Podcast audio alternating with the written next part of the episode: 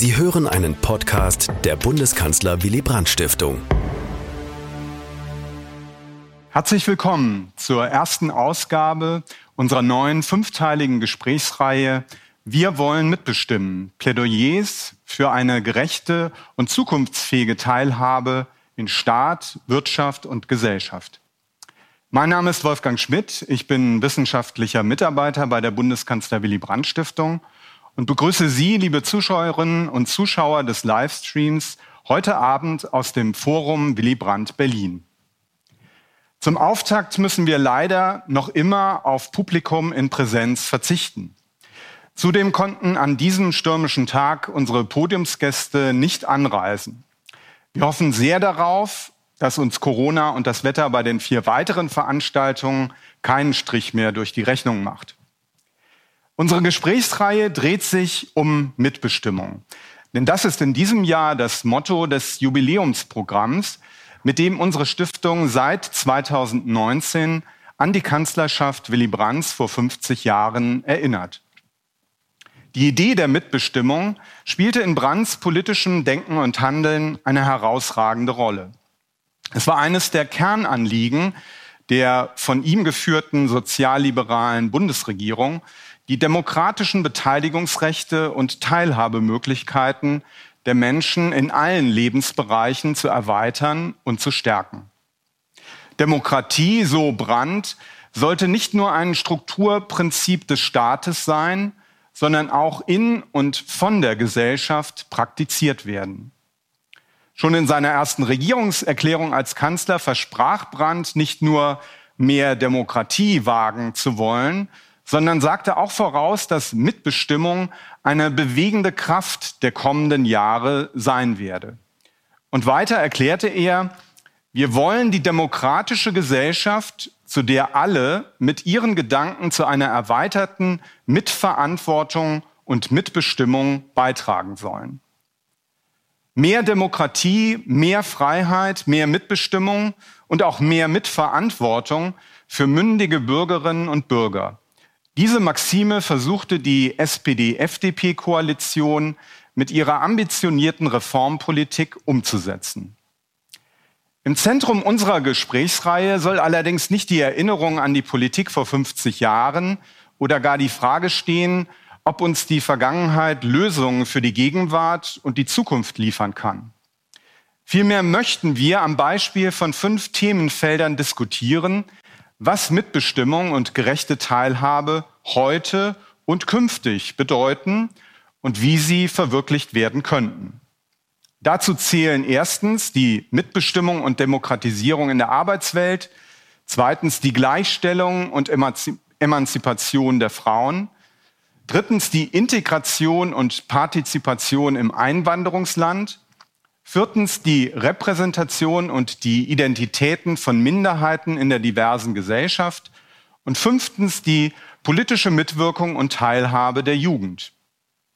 Darüber werden jeweils zwei kompetente Gäste miteinander diskutieren. Aber wir möchten auch Sie, liebes Publikum, aktiv in dieses Gespräch mit einbeziehen. Durch Online-Abstimmungen sowie durch Fragen und Statements an das Podium die Sie über den Live-Chat eingeben können und die dann von unserer Moderatorin aufgegriffen werden. Ich freue mich sehr, dass die freie Journalistin Blanca Weber die Moderation unserer Reihe übernommen hat. Wegen des Sturms konnte sie heute nicht nach Berlin kommen, sodass sie aus Leipzig zugeschaltet ist. Liebe Frau Weber, ich grüße Sie sehr herzlich. Ebenso herzlich begrüße ich die beiden Fachleute, die heute miteinander diskutieren werden. Lisa Herzog und Michael Vassiliadis. Sie sind aus Groningen bzw. Düsseldorf zugeschaltet. Guten Abend Ihnen beiden. Bevor Sie beide gleich mit Blanca Weber darüber sprechen werden, wie Mitbestimmung am Arbeitsplatz am besten gestaltet, gesichert und ausgebaut werden kann und welche Möglichkeiten es gibt, die Transformationsprozesse in der Arbeitswelt demokratisch zu steuern, möchte ich unser heutiges historisches Fenster öffnen. In ihm wollen wir bei jedem der fünf Gespräche einen kurzen Blick zurück auf die Kanzlerschaft Willy Brandts werfen und beleuchten, wie Mitbestimmung und Demokratisierung damals definiert und politisch umgesetzt wurden.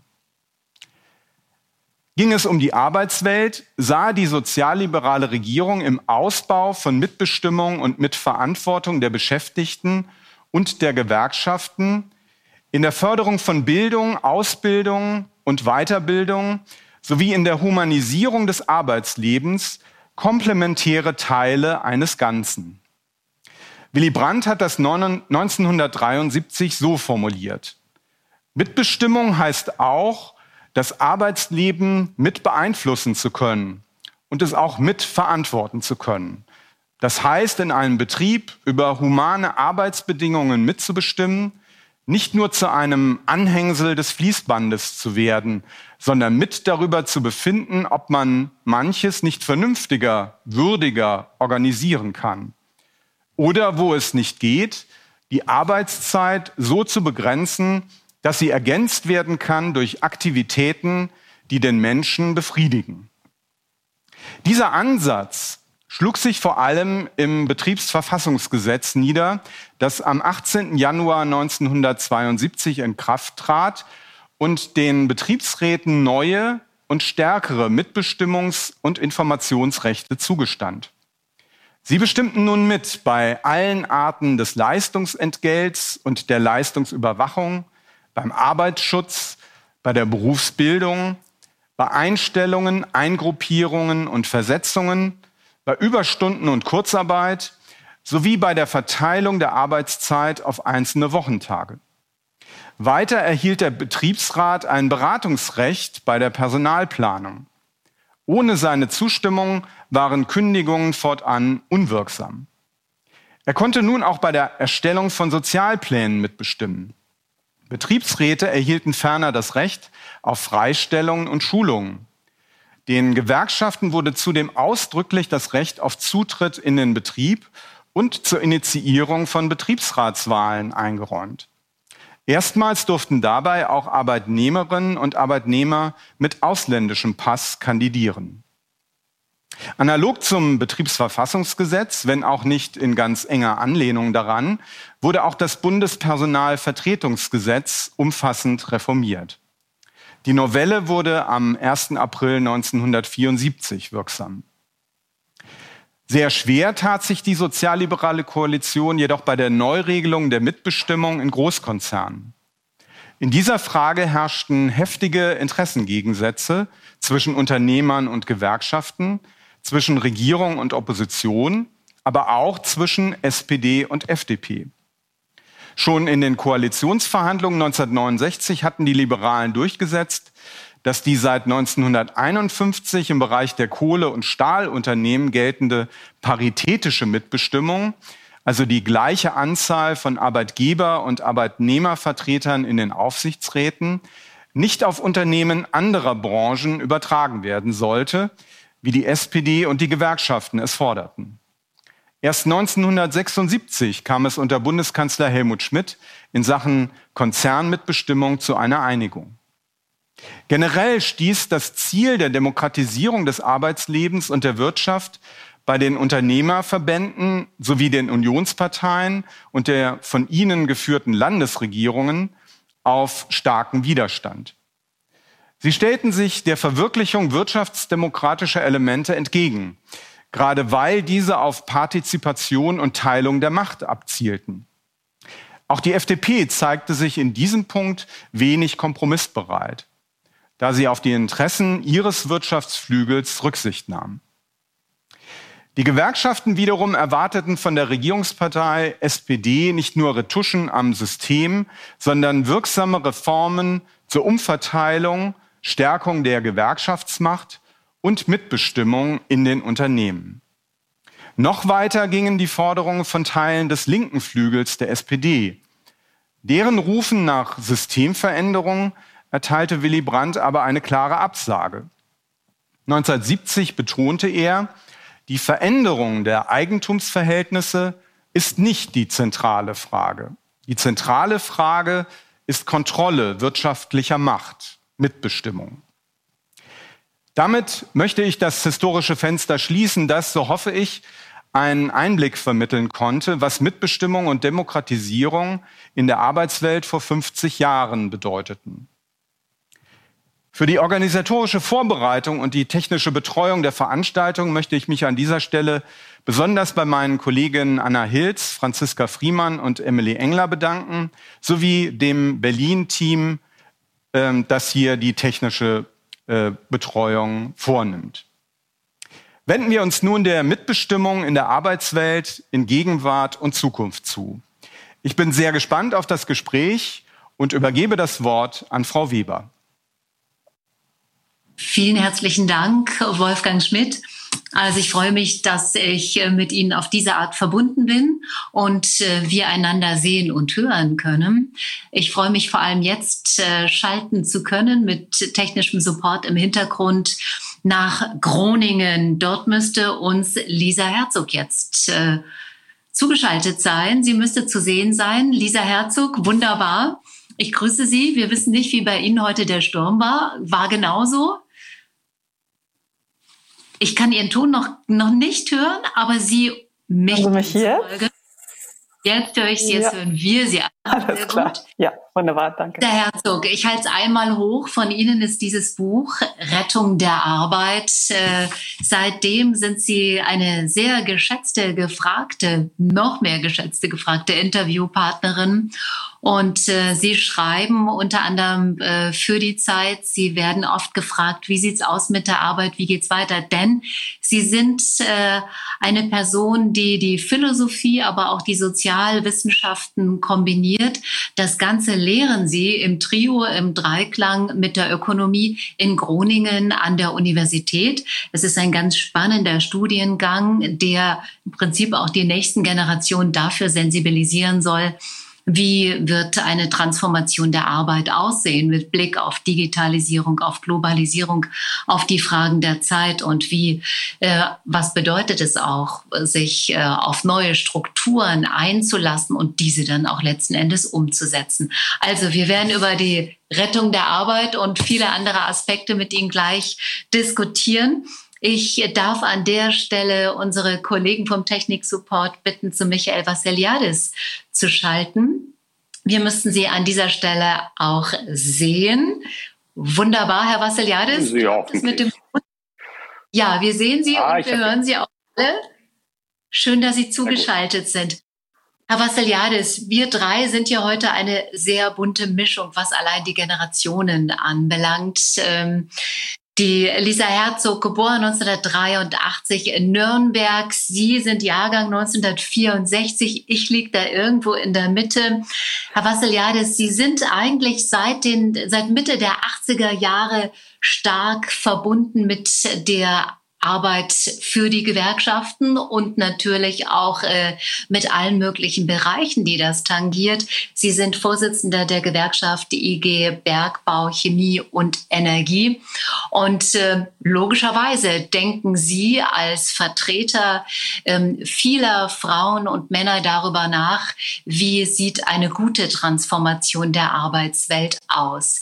Ähm, ich würde dennoch gerne mit Lisa Herzog beginnen wollen. Lisa Herzog, wir haben es gerade gehört in dem Zitat, der Mensch sollte möglichst nicht das Anhängsel des Fließbandes sein.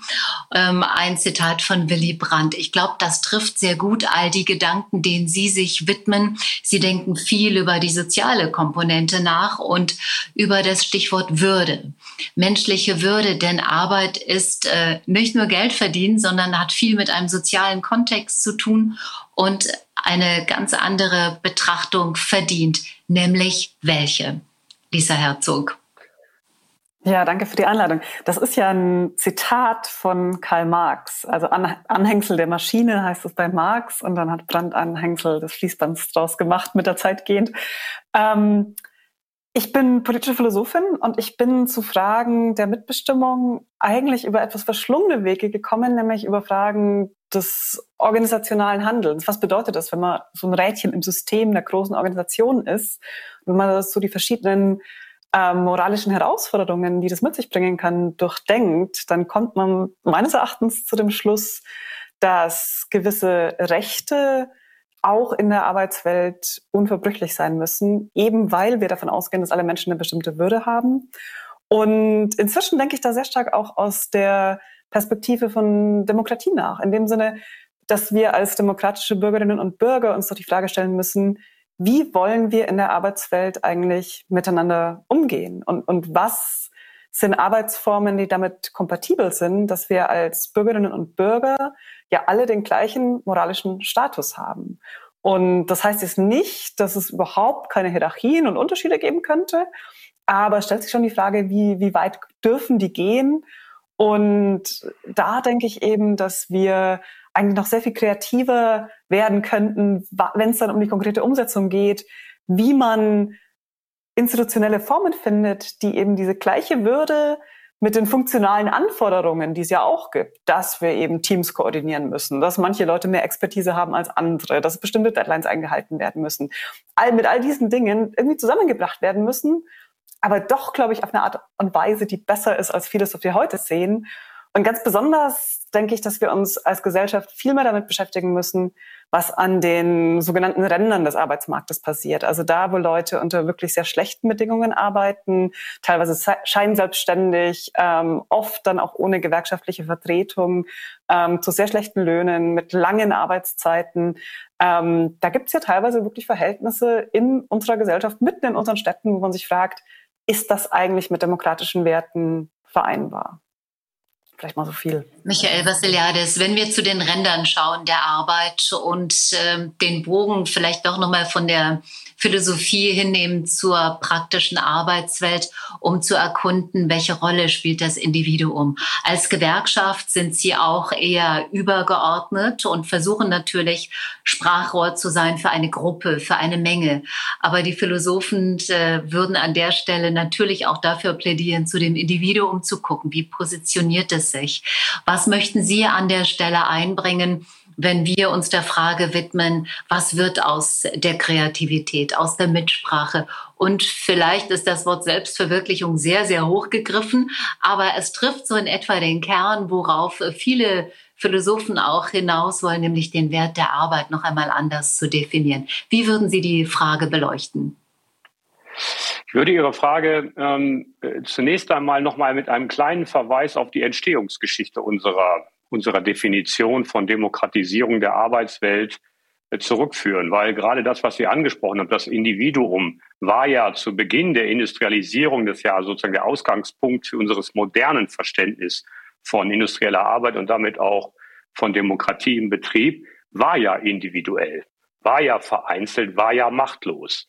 Und wir haben über einen langen Prozess, unter anderem übrigens waren die Phasen, in denen wirkliche Innovationen gestaltet worden sind, immer ziemlich, lagen immer ziemlich weit auseinander. 1920 das Betriebsverfassungsgesetz, gerade erwähnt 1972 ein wirklicher Schritt nach vor. Dazwischen war noch 52 Nachkriegsphase und seitdem nur noch kleinere Modifikationen. Also diese Geschichte ist eine Geschichte, sage ich mal, der Selbstemanzipation des Kollektivs. Also die Antwort der Gewerkschaften aus dieser Zeit war, wir müssen überwinden, dass der Einzelne sozusagen als, als einzelnes Individuum zu schwach ist, um sich gegen der Macht sozusagen der Unternehmer mit, äh, mit ihrer Definitionsmacht eben und ihrem Hausrecht eben zu wehren.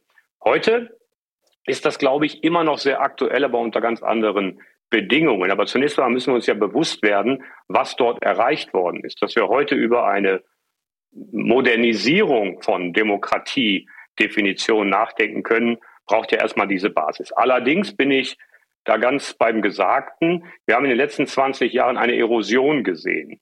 Eine Erosion, die im Übrigen auch den Glauben und die Motivation, sich in diesen demokratischen Prozessen zu engagieren, unterminiert hat. Das heißt, diejenigen, die in prekären Systemen arbeiten, weitgehend doch schutzlos sind, beziehungsweise ihre Rechte nicht wirklich äh, umsetzen und durchsetzen können, weil Gewerkschaften fehlen, weil Betriebsräte fehlen und weil das Arbeitsrecht ihnen eben nicht wirklich zur Verfügung steht.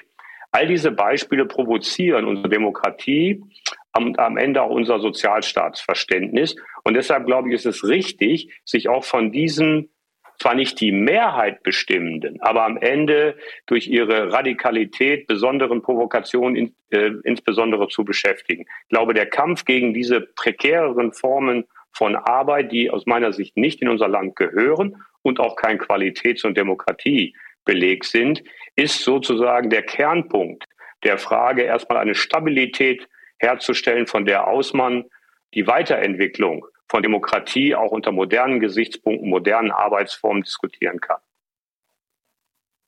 An der Stelle äh, geben wir dem Publikum das Wort, denn es gab im Vorfeld eine Umfrage und ich glaube jetzt äh, auch zu Beginn unserer Veranstaltung, nämlich die Frage an Sie alle, können Sie an Ihrem Arbeitsplatz mitbestimmen, ja oder nein? Und ich bitte die Kolleginnen und Kollegen an der Stelle, ähm, zumindest das Mentimeter zu starten und uns äh, dann die Ergebnisse mitzuteilen. Aber wahrscheinlich dauert das auch noch äh, ein paar Minuten. Und das war jetzt meinerseits nur die Ankündigung für die Technik. Wir müssen uns ein bisschen noch eingrooven heute, bevor wir das ähm, richtig gut drauf haben. Jetzt haben wir auch leider nicht den Blickkontakt, aber ich vermute, dass das dauert noch ein Momentchen. Wir sehen es wunderbar.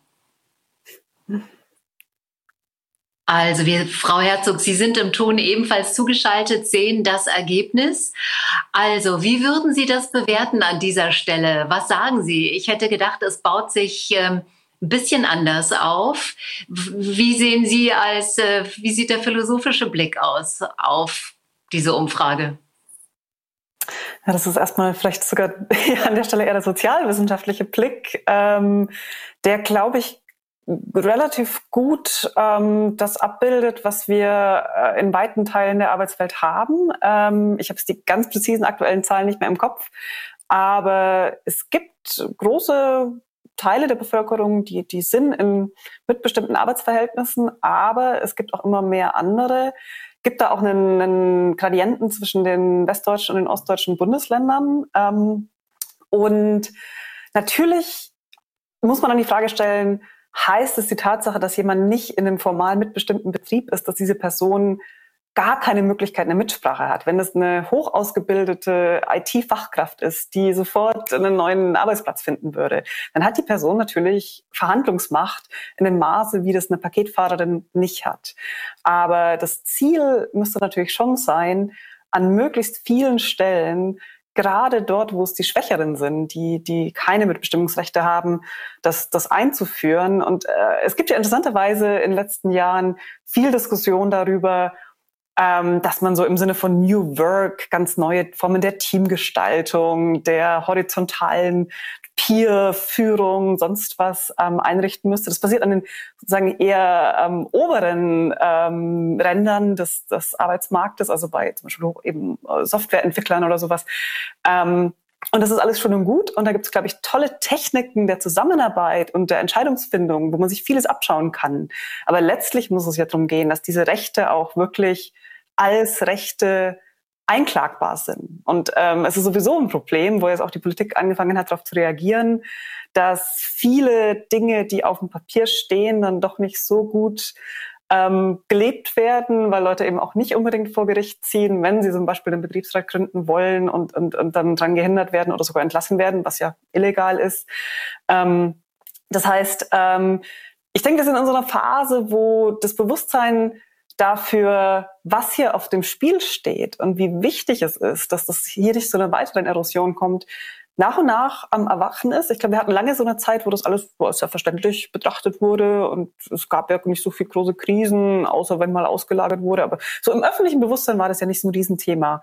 Und da habe ich den Eindruck und ist vielleicht auch meine Hoffnung, dass sich gerade doch ein gewisser Bewusstseinswandel vollzieht. Herr Vassiliades, vollzieht sich dieser Bewusstseinswandel, denn starke Gewerkschaften heißt mitbestimmen, heißt auch ähm, viele Dinge mit formatieren können. Aber es braucht natürlich auch die Struktur am Arbeitsmarkt, dass es Unternehmen gibt, vielleicht auch einen stärker, einen breiter werdenden Mittelstand und dass es auch Unternehmen gibt, die sagen, wir schaffen Arbeitsplätze, wir investieren. An vielen Stellen nimmt man doch auch Fragezeichen wahr. Naja, also zunächst einmal, glaube ich, muss man einen Zusammenhang nochmal, bevor wir in die Details gehen, aussprechen. Wir können erstens nachweisen und zweitens ist das natürlich auch äh, darüber hinaus offen beobachtbar, dass es einen Zusammenhang von der Qualität von Arbeitsbedingungen auf der einen Seite, aber auch der Qualität von ähm, Rechten von Arbeitnehmerinnen und Arbeitnehmern, von Mitbestimmungsmöglichkeiten und der Frage, ob es tarifliche, gewerkschaftliche und betriebsrätliche ähm, Präsenz gibt. Also die, den Zusammenhang kann man unmittelbar zeigen. Und da haben wir die erste Quelle für die Veränderung. Die Tarifbindung ist natürlich deutlich gesunken. Auch die Gewerkschaftsmitgliedschaft ist deutlich gesunken. Und gleichzeitig, und das ist ja auch zum Teil bewusste Politik gegen Massenarbeitslosigkeit gewesen, die als Zielsetzung ja unbestritten richtig war, dass es auch neue, sagen wir mal, Geschäftsmodelle in Deutschland und Europa gibt, die wir vorher nicht kannten. Äh, ich, meine, ich rede jetzt noch nicht von Plattformökonomie, sondern durchaus dem Versuch, ähm, auch äh, mit zweiten und dritten Arbeitsmarkt sozusagen dem äh, Problem der Massenarbeitslosigkeit ähm, äh, Herr zu werden. All das hat dazu beigetragen, dass wir eine neue Realität haben, in dem es einen Teil gibt, fast schon den Premium-Teil von Beschäftigung ist allerdings groß, wenn man an öffentlichen Dienst denkt, wenn man an die Industrie denkt, in vielen Bereichen. Da gibt es das alles noch, was ähm, mitbestimmte, tariflich gestaltete, gewerkschaftliche Arbeit, übrigens auch eine Sozialpartnerschaft, die den Namen verdient, äh, die die Arbeitsrealität prägt. Dann gibt es einen mittleren Bereich, würde ich mal sagen. Da sind nicht alle Bedingungen schlecht, aber auch nicht alle Bedingungen gut. Da ist ein bisschen das, was gerade schon erwähnt worden ist, möglicherweise der Marktwert des Einzelnen entscheidend. Und dann gibt es harte, prekäre Bereiche. Auch neue Geschäftsmodelle, über die ja auch ausreichend berichtet worden ist, wo nichts mehr von dem, was wir Demokratie und ähm, soziale Gerechtigkeit nennen, Realität ist. Die Bilder der Fleischindustrie, viele, viele Dinge mit Sub-Sub-Sub-Unternehmern, die legal sind, aber natürlich schon nach einer Debatte rufen, ob wir das in Deutschland und Europa so wollen. Das heißt, wir haben mehrere Welten der Arbeitswelt mittlerweile und das müssen wir erstmal feststellen.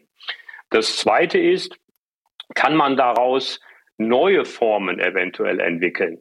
Ja, kann man, aber ich glaube, wir müssen erstmal, ich will es mal buschikos sagen, den Keller aufräumen. Wenn wir die grundsätzliche arbeitsrechtliche und beschäftigungspolitische Systematisierung zwischen prekären und Normalarbeitsverhältnissen nicht ordnen, ich sage noch gar nicht, dass es so sein muss wie früher, aber wenn wir sie nicht ordnen, dann kommen wir natürlich nicht mit den High-End-Anwendungen von Demokratiedefinitionen vom Fleck. Deswegen haben wir ja eine Diskussion vor einigen Jahren über Mindestlohn und jetzt über die Höhe des Mindestlohns. Den brauchten wir vorher nicht, weil die Gewerkschaften das durchgängig in Deutschland gemacht haben. Also es verändert sich etwas und mein Plädoyer heißt, ungeachtet der Verästelungen in New Work Elementen, die ich interessant finde und die auch wichtig sind und ganz andere Herausforderungen haben, wir müssen uns gerade vor dem Hintergrund des demografischen Wandels und dem Fachkräftemangel ähm, einigen darüber, mit welchem Leitbild wir eigentlich auf Arbeit, auf Arbeitnehmerinnen und Arbeitnehmer blicken wollen, die aus der Zeit des Kampfes gegen die Massenarbeitslosigkeit, wo man fast das Leitbild gefolgt ist, jede Arbeit ist gute Arbeit, was nicht stimmt, reichen jedenfalls für die Zukunft nicht. Also mein Plädoyer heißt, nochmal eine neue Diskussion zu führen, was ist eigentlich das Leitbild guter Arbeit in einem Land wie Deutschland und in Europa, um von dort aus eine neue Demokratiedebatte auch mit neuen Beschäftigungsformen äh, dann auch zu führen. Lisa Herzog, an Sie nochmal die Frage, die junge Generation, mit der Sie auch äh, zu tun haben, jetzt in Ihren Seminaren und äh, wahrscheinlich nicht nur an der Universität in Groningen, sondern auch wenn Sie sonst unterwegs sind. Die junge Generation hat ganz eigene Vorstellungen von dem Wert der Arbeit und von einem gelungenen, Arbe gelungenen Leben und welche Rolle da auch eine Arbeit einnehmen darf, einnehmen sollte. Wir alle wissen, Strukturveränderungen, Wandel, das löst auch Ängste aus. Vielleicht nicht bei den 20-Jährigen, aber bei anderen Generationen. Und so ein Wandel wirklich auch mit Blick auf demografische Verwerfungen, Veränderungen durchzuführen, das wird nicht leicht. Mit anderen Worten, die Menschen generationsübergreifend dafür zu gewinnen, ist eine große Aufgabe. Wo sehen Sie strukturelle Prozesse, die politisch angeschoben werden müssten in den nächsten Jahren? Was fehlt Ihnen? Was fordern Sie ein? Wo sehen Sie auch ein Potenzial von Chancen?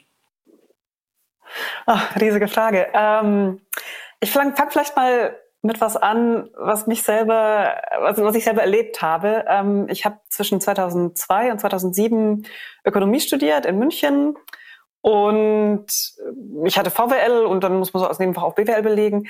Da kam das Thema Mitbestimmung, da kam auch das Thema Gewerkschaften, da kam das Thema Genossenschaften. All diese Modelle, wo von vornherein der Mensch als arbeitendes Wesen stärker im Mittelpunkt steht, einfach nicht vor. Und es war, wenn man so will, auch so, so, so eine angloamerikanische Hegemonie der Ideen, wie über Wirtschaft nachgedacht wird, ähm, so dass man, wenn man aus so einem Studium rausgekommen ist, erstmal überhaupt nicht auf die Idee kam zu sehen, wie wichtig äh, Mitbestimmung sein könnte. Und ich sage das deswegen, weil ich glaube, dass das ein ganz wichtiger Punkt ist, wo sich wirklich was verändern muss, dass auch das, was in Deutschland vorhanden ist und in anderen europäischen Ländern ja auch, wirklich wieder bewusst gemacht, wertgeschätzt und eben auch gelehrt werden muss. Ähm, und was jetzt die, die, die Anforderungen und Wünsche der neuen Generationen angeht, ich meine, das ist ja schwer zu verallgemeinern, aber ich meine, so Shell-Jugendstudie und solche Quellen sagen ja schon auch, Arbeit ist nicht mehr der einzige Wert und vor allen Dingen ist nicht mehr Arbeit als Karriere im Sinne des immer weiter nach oben klettern wollens, so ein, so ein bestimmender Wert. Es ist immer noch wichtig, Sicherheit zu haben. Das ist ja auch sehr nachvollziehbar. Und es stellen sich für sehr viele Leute natürlich Fragen nach der Gestaltung von bezahlter Arbeit und Familienarbeit und wie das dann jeweils in Paaren, in Familien auch ähm, aufgeteilt werden kann. Also das ist es hier heute nicht unser Hauptthema, aber das ist nochmal ein ganz, ganz riesiger Komplex, wo ganz viel Veränderungsbedarf und auch Potenzial da ist, denke ich. Und was ist die Mitbestimmung angeht, also das ist jetzt anekdotisch, aber ich glaube, da gibt es auch Studien dazu, dass das auch bestätigen. Es gibt schon eine stärkere Erwartung, ähm, dass gerechtfertigt wird, was man tun soll. Dass man nicht einfach nur Befehle empfängt und dann irgendwie ausführt, sondern dass man schon irgendwie sich auch einbringen kann, auch Erklärungen dafür bekommt, wieso bestimmte Dinge so und so laufen. Ähm, und das ist eigentlich für Unternehmen, glaube ich, eine riesige Chance, weil das natürlich auch die Möglichkeit bietet, auf Prozesse nochmal mit diesem ganz frischen Blick zu schauen, sich nochmal zu überlegen, ja, wieso machen wir das eigentlich so und so und können wir das eigentlich gut rechtfertigen? Wenn nicht, sollten wir es vielleicht auch verändern. Ähm, aber wenn Leute dann länger in den Unternehmen sind, dann setzt natürlich auch oft so eine gewisse Resignation ein. Und ähm, wenn man dann dreimal versucht hat, sich irgendwo für zum Beispiel teambasierte Arbeit einzusetzen und gescheitert ist, dann ist natürlich die Frage, wie lange betreiben die Leute das noch weiter oder wann sind sie dann wirklich nur noch so diese Klischee ArbeitnehmerInnen, die einfach nur ihren Job machen wollen. Also ich, ich glaube, es ist eigentlich viel Enthusiasmus da, viel Bereitschaft, sich einzubringen die dann aber an den Strukturen, die erlebt werden, die eben hierarchisch sind, wo dann, also das sage ich jetzt als Frau auch, wo auch oft der Sexismus irgendwie doch noch eine Rolle spielt, wo ganz viel Desillusionierung reinkommt. Und wenn man es schaffen würde, sozusagen da stärker entgegenzukommen und von dem Idealismus ein bisschen mehr weitertragen könnte, ich glaube, das wären riesige Potenziale, die auch gar nicht mit ähm, der Funktionalität von Unternehmen jetzt unbedingt im, im Widerspruch stehen müssen. Vielleicht mit maximaler Gewinnerzielung, aber sicherlich nicht damit, dass man irgendwie sozial sinnvolle Tätigkeiten ausführt und auch, dass man die sozial-ökologische Wende, die wir ja ganz dringend brauchen, wirklich in alle Unternehmen trägt. An der Stelle die Frage an Sie, an das Publikum. Sie sind äh, aufgefordert, uns Ihren Input jetzt zu geben, Ihren Impuls. Und wir würden gerne von Ihnen wissen wollen, wo sehen Sie Veränderungspotenzial in der Arbeitswelt? Sind es zum einen die politischen Rahmenbedingungen? Sind es die Unternehmensstrukturen oder sind es auch die Verantwortungsbereiche zum Beispiel in der ähm, Industrie. Also schauen Sie bitte, ähm, was jetzt eingeblendet ist, beteiligen Sie sich an der Umfrage und äh, wir üben uns jetzt in Geduld, äh, freuen uns auf Ihre Antworten. Und Herr Vassiliades, an Sie natürlich auch die Frage Veränderungspotenzial. Viele schauen zuerst auf die Politik und sagen, die Rahmenbedingungen, die müssten dann vielleicht auch korrigiert werden, wenn es mehr Mitbestimmung geben soll und doch auch das Individuum vielleicht mehr Platz findet. Wohlwissend von Branche zu Branche und von Unternehmensgröße zur jeweils nächsten ist das ganz unterschiedlich. Aber Hand aufs Herz, Herr Vassiliades, äh, Veränderungspotenzial, wo würden Sie ansetzen? Also ich habe darüber gesprochen, was die Mitbestimmung und die Qualität der Demokratiedebatte provoziert. Das lege ich jetzt mal einen kleinen Moment zur Seite und beschäftige mich mit der anderen Seite, die es nämlich genauso gibt. Moderne Unternehmen, große Unternehmen, die gar nicht mehr unhin kommen und das auch nicht wollen, ihre Beschäftigten noch so zu sehen wie vor 50 Jahren. Das heißt, was passiert ist, wir haben natürlich durchgängig durch alle Beschäftigtengruppen einen viel, viel höheren Bildungsstandard und damit auch ein Selbstbewusstsein, äh, das äh, dort entstanden ist, übrigens auch aus dem Wert der Arbeit und der Arbeitsleistung heraus, dass, sagen wir mal, Formen der Führung, die vor 30, 40 Jahren gar nicht mehr zulässt. Es sind nicht überall die modernsten Varianten und die Hierarchie, da wäre ich bei Frau Herzog, ist immer noch zu stark. Aber am Ende in modernen Unternehmen, ich selber bin Aufsichtsrat von großen Unternehmen, finden sie gar keine Leute mehr, die, ähm, sagen wir mal, eine entsprechende Ausbildung haben und auf der Suche sind nach Arbeitsplätzen, wenn sie nicht Beteiligung, äh, auch äh, Möglichkeiten, sich einzubringen, bis hin zur Mitbestimmung, in welchen Formen auch immer, anbieten. Das heißt, es gibt wirklich eine, eine, ein, ein, ein, ein, ein Spread in der, in der Arbeitswelt zwischen denjenigen, die nahezu gar keine Mitwirkungsmöglichkeiten haben und sehr modernen, agilen Arbeitsformen. Die Digitalisierung trägt übrigens auch dazu bei. Für mich ist die Digitalisierung nicht zwangsläufig, aber äh, auch nicht per, also nicht per se eine Bedrohung von Mitbestimmung und äh, Demokratisierung, sondern könnte ja genauso gut eine neue Plattform sein, wenn man es denkt. Also es gibt das alles. Die Frage ist, passt es in eine Diskussion, äh, die eben auch politisch und gesellschaftlich geführt wird, hat sie einen Rahmen, so ähnlich wie Herr Schmidt zu Beginn den äh, Innovationsimpuls, den gesellschaftlichen äh, Innovationsimpuls Anfang der 70er skizziert hat, gibt es das mit Blick auf die Demokratisierung von äh, neuen Arbeitsformen wirklich? Der, den finde ich unterentwickelt. Ich erwarte also eigentlich auch eine, wir beginnen ja heute damit, eine politische Debatte über den Sinn von demokratischer Beteiligung, von Partizipation, von dem Nutzen des Wissens und der Motivation der, der, der, der Arbeitnehmerinnen und Arbeitnehmer für die Transformationen, die Frau Herzog gerade angesprochen hat. Ich bin sicher, dass diese riesigen Transformationsleistungen nicht zum Erfolg führbar sind, wenn man sie nur zentral regulieren will und oder wenn man sie nur über zentrale Gesetze, die ja immer einen Anspruch haben werden, haben müssen, nämlich für möglichst alle gleichermaßen zu gelten. Also eine diverse Vorgehensweise eigentlich ausschließen. Wenn man dafür keine neuen Partizipationsmöglichkeiten in den Unternehmen schafft, Gerechtigkeit auch sozusagen unter neuen Bedingungen zu organisieren, dann wird das misslingen. Also es gibt einen neuen Grund für eine Aufladung von Partizipation. Das ist nämlich das Gelingen dieser großen, gerade ökologischen Transformationsleistung. Das wird nicht zentral über klassische Managementformen gelingen. Und das äh, addiert eigentlich und ergänzt eigentlich die klassische Definition von demokratischer Mitbestimmung am Arbeitsplatz, die übrigens, wie eingangs auch gesagt, ja eine Antwort der Sozialdemokratie und der Gewerkschaften auf die Systemfrage war und ist. Und deshalb glaube ich, dass es eine neue Aufladung gibt, die wir nutzen sollten. Und das ist die Transformation, die vor uns liegt. Und äh, insofern für einen Großteil der Beschäftigten sehe ich eine gute Chance der Weiterentwicklung. Über die anderen, für die wir erstmal die Grundlagen legen müssen, habe ich schon gesprochen. Wir schauen jetzt mal, was äh, unser Publikum gesagt hat zur Umfrage mit der Nummer zwei Verantwortung des Individuums, Unternehmensstrukturen, politische Rahmenbedingungen. Ähm, das waren zumindest die Punkte, die wir jetzt in die Diskussion eingebracht haben. Und Sie haben sich beteiligt und äh, haben uns Ihre Antwort äh, auf diese Frage gegeben, wo Sie Veränderungspotenzial sehen. Also Verantwortung Verantwortung des Individuums doch eher weniger, Unternehmensstrukturen schon mehr, politische Rahmenbedingungen um einiges mehr.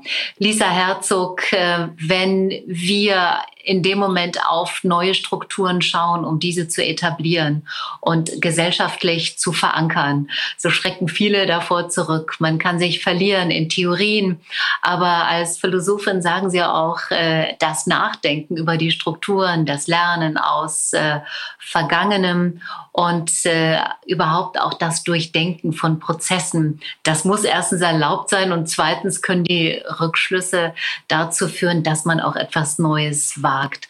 Also Sie zitieren sehr oft ähm, Martha Nussbaum, aber auch andere Philosophinnen, Sozialwissenschaftler, Sozialwissenschaftlerinnen. Und ähm, mich interessiert an dieser Stelle, wenn Sie sich wirklich das Denken ohne Geländer, ohne Schranken gestatten und gleichzeitig im Kopf haben, es werden einige Branchen völlig erodieren. Das heißt, äh, Arbeitsbereiche wegfallen. An anderen Stellen brauchen wir Menschen. Gleichzeitig äh, wird vielleicht die Bildung, werden die Lernprozesse nicht alles so gut puffern können. Also über welche Zeiträume für eine Transformation reden wir? Wie dringend, wie dringlich sind auch diese Veränderungsprozesse? Welche Rolle können auch Gewerkschaften aus Ihrer Sicht künftig spielen? Ich denke, dass sie sehr, sehr dringlich sind, auch aus genau dem Grund, den Herrn, Herr Vassiliades gerade angesprochen hat.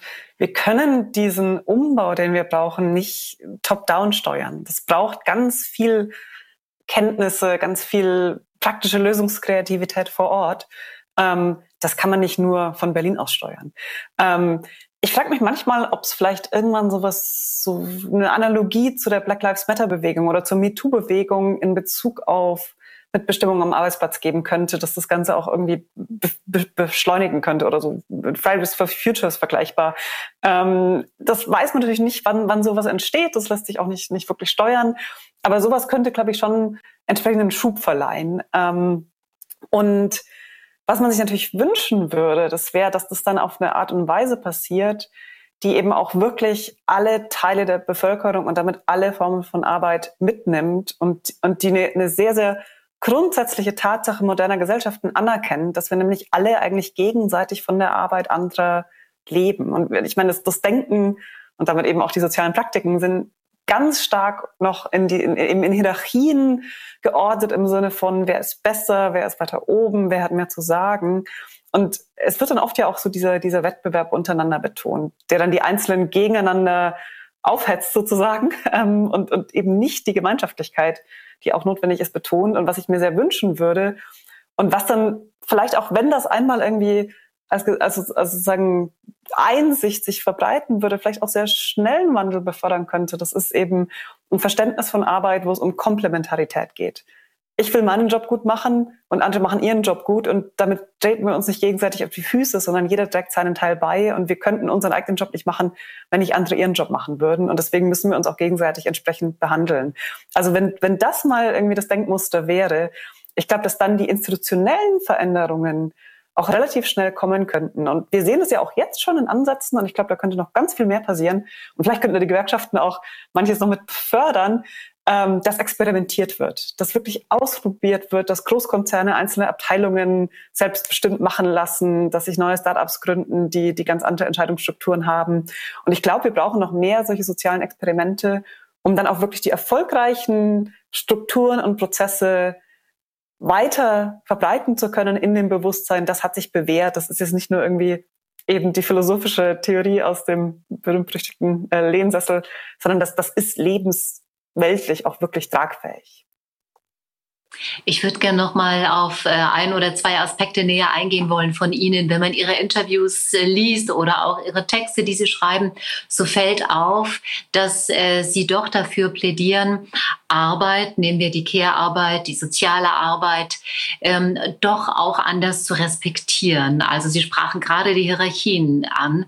Braucht es ein Umdenken, dass jeder, egal was er macht, er macht das mit Leidenschaft, mit Hingabe, äh, einen Wert hat auf diesem Arbeitsmarkt, ohne zu überlegen, was ist jetzt mehr, was ist weniger wert. Denn wir haben gelernt, Menschen, die den äh, Müll abholen, die Essen ausliefern, die Pflegearbeit leisten, ähm, sind in vielen Situationen sehr viel mehr wert als andere, ohne dass uns das vorher bewusst war.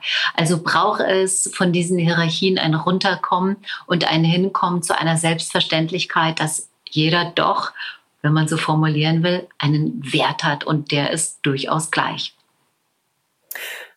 Wenn Sie es jetzt so formulieren, dann selbstverständlich. Ähm, und ich würde generell auch sagen, auch in der Arbeitswelt, wir brauchen so eine Neubesinnung darauf, welche Formen von Arbeit wir in der Gesellschaft eigentlich wofür brauchen und, und was da vielleicht auch so ein bisschen primär und was sekundär ist, wenn es um die Befriedigung unserer ganz basalen Bedürfnisse geht. Ähm, allerdings, und das macht die ganze Sache komplizierter, brauchen wir natürlich an verschiedenen Stellen auch gewisse Qualitätskontrollen. Ähm, und wir brauchen Standards dafür ähm, und wir brauchen Kriterien dafür, wer zum Beispiel in bestimmte Positionen kommt. Ähm, niemand will von jemandem, der überhaupt nicht qualifiziert ist, äh, einen Blinddarm operiert bekommen oder so. Also es ist nicht so, dass ich sagen will, alle sind gleich, alle können alles machen, es ist vollkommen egal.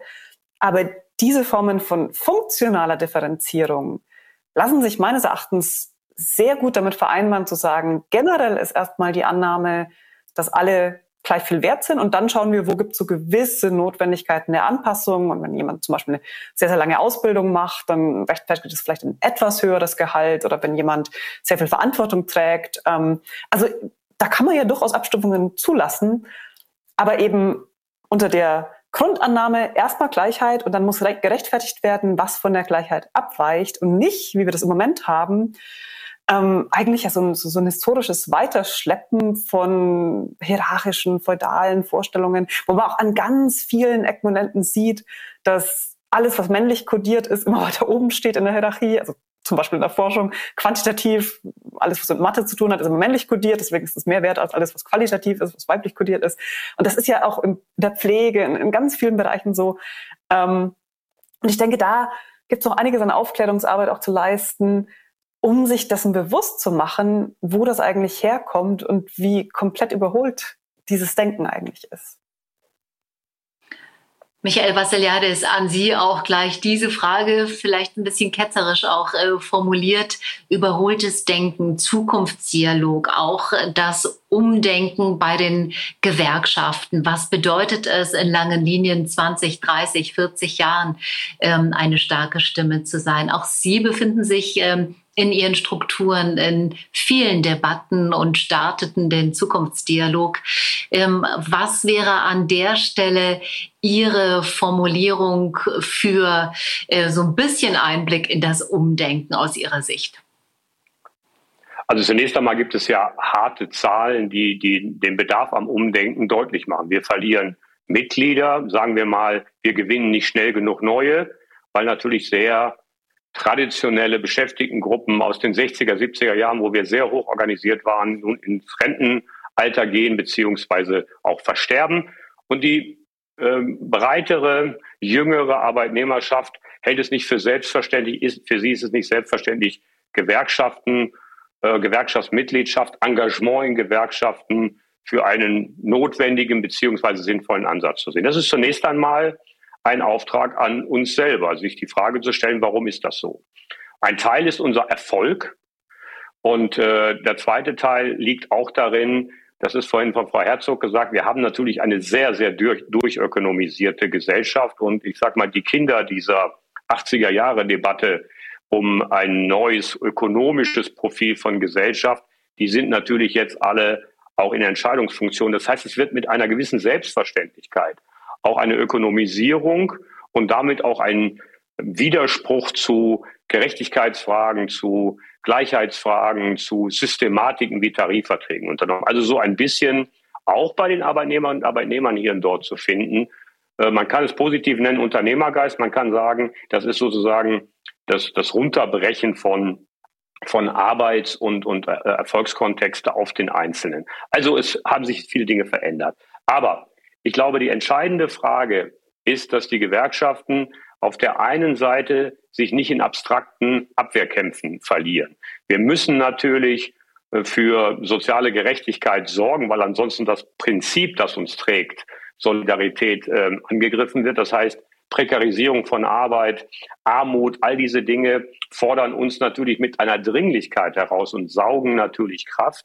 Aber wir müssen den Auftrag, den wir heute den ganzen Abend schon diskutieren, was ist ein modernes Verständnis von Demokratisierung, von Gestaltung von Arbeitswelt, von Gerechtigkeit zwischen den Geschlechtern, zwischen äh, denjenigen, die Benachteiligungen haben, die Chance mitwirken zu können, ohne jeden gleich zu machen. Das haben Gewerkschaften auch nie getan. Aber gerechte Systeme zu schaffen, auch in einer modernen Arbeitswelt, die wahrscheinlich viel flexibler sind, die gar nicht so sehr im Detail stellvertretend für die Arbeitnehmerinnen und Arbeitnehmer zu regeln sind, aber vom Grundsatz her Struktur und Ordnung haben. Und äh, dieses Angebot stärker in den Mittelpunkt zu stellen äh, in den Gewerkschaften, das ist, glaube ich, eine riesen Herausforderung. Und es gibt einige Gewerkschaften, die eben den Abwehrkampf gegen prekäre Formen quasi zu 80, 90 Prozent ihres Alltags durchführen müssen und durchführen. Das ist natürlich keine Situation, aus der man strategisch in die Vorhand kommt. Für meine Gewerkschaft, für unsere Branchen, ist ja sehr stark Industrie geprägt. Wir haben eine sehr hohe Tarifbindung. Da trifft das nicht alles eins zu eins so zu. Aber wir sind die Organisation, die im besonderen Maße in der Industrie, in der Grundstoffindustrie jetzt von der Transformation gefordert ist. Und ähm, was wir feststellen und was wir als Strategie ausgegeben haben, wir wollen diese Transformation antreiben. Wir wollen die Kompetenz unserer Beschäftigten und Mitglieder natürlich vor allen Dingen nutzen. Und das funktioniert auch zunehmend. Allerdings das ist der letzte Satz, teilt sich das in zwei Teile. Diejenigen, und das ist eine Gruppe Angebote nutzen, aber auch, ich will das nur deutlich aussprechen, damit man nicht das Leitbild hat, jeder Einzelne ist sozusagen jeden Tag an der politischen und philosophischen Gestaltung des Landes beteiligt. Es gibt auch viele, die sagen, ich will meinen Job machen, ihr macht das in irgendeiner Weise für uns und kümmern sich sozusagen um andere Dinge. Das heißt, wir brauchen auch ein Werben in der Demokratie dass man seine demokratischen Rechte auch ein bisschen zur, ich will nicht sagen zur Pflicht, aber zur Aufgabe macht, dass man das, was man an Rechten hat, das gibt es nämlich nicht überall auf der Welt, noch nicht mal in Europa, dann auch nutzt. Und all das ist jetzt über ein paar Jahre in der Defensive gewesen. Wir hatten auch gute Jahre hinter uns. Ich glaube, so langsam entsteht ein Gefühl dafür, dass das nicht zwingend so bleibt und eine gute Zukunft nur dann funktioniert, wenn wir da zusammen was dran tun. Und dieses Angebot modern zu formulieren als Gewerkschaft und dann auch in den Unternehmen, in der Wirtschaft dafür zu sorgen, im Zweifel auch im Konflikt mit der Politik, das halte ich für ein anschlussfähiges Angebot auch an die Arbeitnehmerinnen und Arbeitnehmer der Zukunft. Lisa Herzog, in einem Interview habe ich heute Morgen das schöne Wort äh, gelesen eines Mannes, der sich äh, bemüht hat, ein Studium aufzunehmen. Es ging alles schief. Er konnte aus finanziellen Gründen nicht weiter studieren, bekam dann ein Stipendium und ist jetzt äh, einer, der wirklich Bildungswege für andere kreiert und sehr dankbar ist, dass er studieren konnte durch den Support auch in dem Fall äh, Verantwortungsgemeinschaft. Es klingt klingt sperrig, aber es fasst sehr gut zusammen, was äh, für uns wiederum bedeutet, einen Arbeitsauftrag daraus zu formulieren. Ich würde mit Ihnen gerne nochmal auf diese Verantwortung blicken und auf die Gemeinschaft, aber vor allem auch auf Szenarien. In den 70er, in den 80er Jahren gab es nicht nur in den Niederlanden, auch in Skandinavien immer mal den Vorstoß zu überlegen, wie kann das besser klappen? Wo sind wirklich äh, mögliche Theorien, die in der Praxis super funktionieren? Ich würde Sie gern äh, fragen wollen, gibt es gute Beispiele, wo Sie äh, fast jubeln und sagen, wunderbar, die äh, Teilnahme der Arbeitnehmer funktioniert an der Stelle vorbildhaft. Da können wir uns was äh, von abgucken. Gibt es sowas und wenn ja, wo? Ich hatte jetzt leider etwas Verbindungsprobleme und hoffe, ich habe Ihre Frage richtig gehört. Sie haben gefragt nach positiven Beispielen für soziale Formen der selbstbestimmten Arbeitswelt oder auch weite Arbeitswelt meinten Sie, ja. Ja. Ja, ähm, ich tue mich immer ein bisschen schwer damit, ähm, jetzt wirklich Namen zu nennen, aber ich möchte einfach mal auf ein Organisationsprinzip eingehen. Das taugt vielleicht nicht für alle Unternehmensformen, aber ich könnte mir vorstellen, dass es doch, doch für sehr viel mehr interessant sein könnte, als wir das im Moment haben. Und das ist dieses im Prinzip sehr alte Modell der, der Genossenschaft. Also wo, wo ein Unternehmen denjenigen gehört, die da drin arbeiten ähm, wirft dann immer Fragen auf, wenn die höheren Kapitalbedarf haben, wo kann es herkommen oder ist da nicht zu viel Risiko konzentriert oder so. Aber es gibt's ja in durchaus vielen Branchen und ähm, was die empirische Forschung dazu zeigt, ist auch, ähm, Genossenschaften werden nicht im gleichen Maß wie andere Unternehmen gegründet, aber wenn sie dann mal etabliert sind, dann haben sie eine sehr hohe Stabilität und sind auch oft sehr gut darin, auch in Krisenzeiten Jobs zu bewahren. Und eine Frage, die sich da stellt, und ähm, ich nenne jetzt keine Namen, aber also es gibt einzelne Beispiele, wo sowas auch geklappt hat, aber es gibt auch welche, wo es gescheitert ist. Insofern da muss man sicher noch viel lernen. Das ist die Frage, ob nicht ähm, sehr viele, gerade so der mittelständischen, mittelständischen Unternehmen in Deutschland, die halt eigentlich so auf Nachfolgersuche sind, umgewandelt werden könnten in Unternehmen, die wirklich den Arbeitenden selbst gehören. Ähm, möglicherweise müsste man da auch am gesetzlichen Rahmen noch die eine oder andere Sache erleichtern. Oder man könnte sich zum Beispiel vorstellen, dass es dann KfW-Förderprogramm mit Krediten dafür gibt. Ähm, aber das ist was, wo ich denke, dass, dass viel Potenzial drin steckt. Ähm, gerade auch in Branchen, wo, wo die Arbeitenden eben selber durchaus viel Wissen und auch gewisse Organisationsfähigkeiten mit einbringen. Und dann kann man natürlich wirklich auch diese, diese Aspekte, die Sie gerade am Anfang sehr betont haben, dass die Einzelnen sich einbringen können, dass, dass man seine Stimme hörbar machen kann, sehr stark ähm, mit ausleben sozusagen. Aber ich möchte auch noch einen etwas entgegengesetzten Punkt ähm, an der Stelle machen, denn, denn Mitbestimmung hat für mich immer, immer so unterschiedliche Funktionen, die nicht unbedingt immer ganz deckungsgleich sind. Das eine ist eben dieses sich einbringen können, mitgestalten, das Wissen der vielen nutzen und so weiter. Unglaublich wichtig für ganz viele Bereiche. Ähm, aber sie hat auch den Aspekt von Schutz, Gegenmacht und überhaupt erstmal diese basale Durchsetzung dessen, was in den Gesetzen steht, aber ja auch vor Ort dann wirklich umgesetzt werden muss. Und ich glaube, wir werden auch weiterhin diese Schutz- und Gegenmachtfunktion von Mitbestimmung an vielen Stellen brauchen. Ähm, und deswegen sollten wir auch, glaube ich, nicht zu schnell dann irgendwie Dinge als ja bürokratisch, altmodisch sonst wie abtun, die sich eigentlich bewährt haben, in bestimmten Bereichen eben erodiert sind aber die, die ganz, ganz notwendig dafür sind. Denn ähm, in Gesetzen kann man vieles formulieren, aber es muss vor Ort ja auch für Menschen jemanden geben, ganz konkret, dass sie einen Ansprechpartner haben. Wenn Chefin oder Chef sagt, der Urlaubsanspruch kann jetzt nicht eingelöst werden, all diese relativ trivialen, scheinbar trivialen Dinge, die ja dann doch so viel ausmachen können, mhm. da brauchen wir diese ganz ähm, klassischen Strukturen auch weiterhin. An der Stelle fragen wir unser Publikum zum dritten Mal und möchten von Ihnen gerne wissen, wie gelingt Mitbestimmung? Das ist jetzt eine große Frage, eine offene Frage. Und Sie sind durchaus aufgefordert, äh, Ihre Impulse in Form von einzelnen äh, Wörtern dort äh, einzutragen. Wir werden es dann sehen in einer Wort- Wolke, die sich äh, langsam aber stetig aufbaut in den nächsten Minuten. Herr Vassiliades, bevor wir schauen, was unser Publikum zur gelingenden Mitbestimmung sagt, noch einmal die Frage an Sie ähm, wenn wir auch in andere Länder blicken, auch vielleicht zu anderen äh, Strukturen der Arbeit.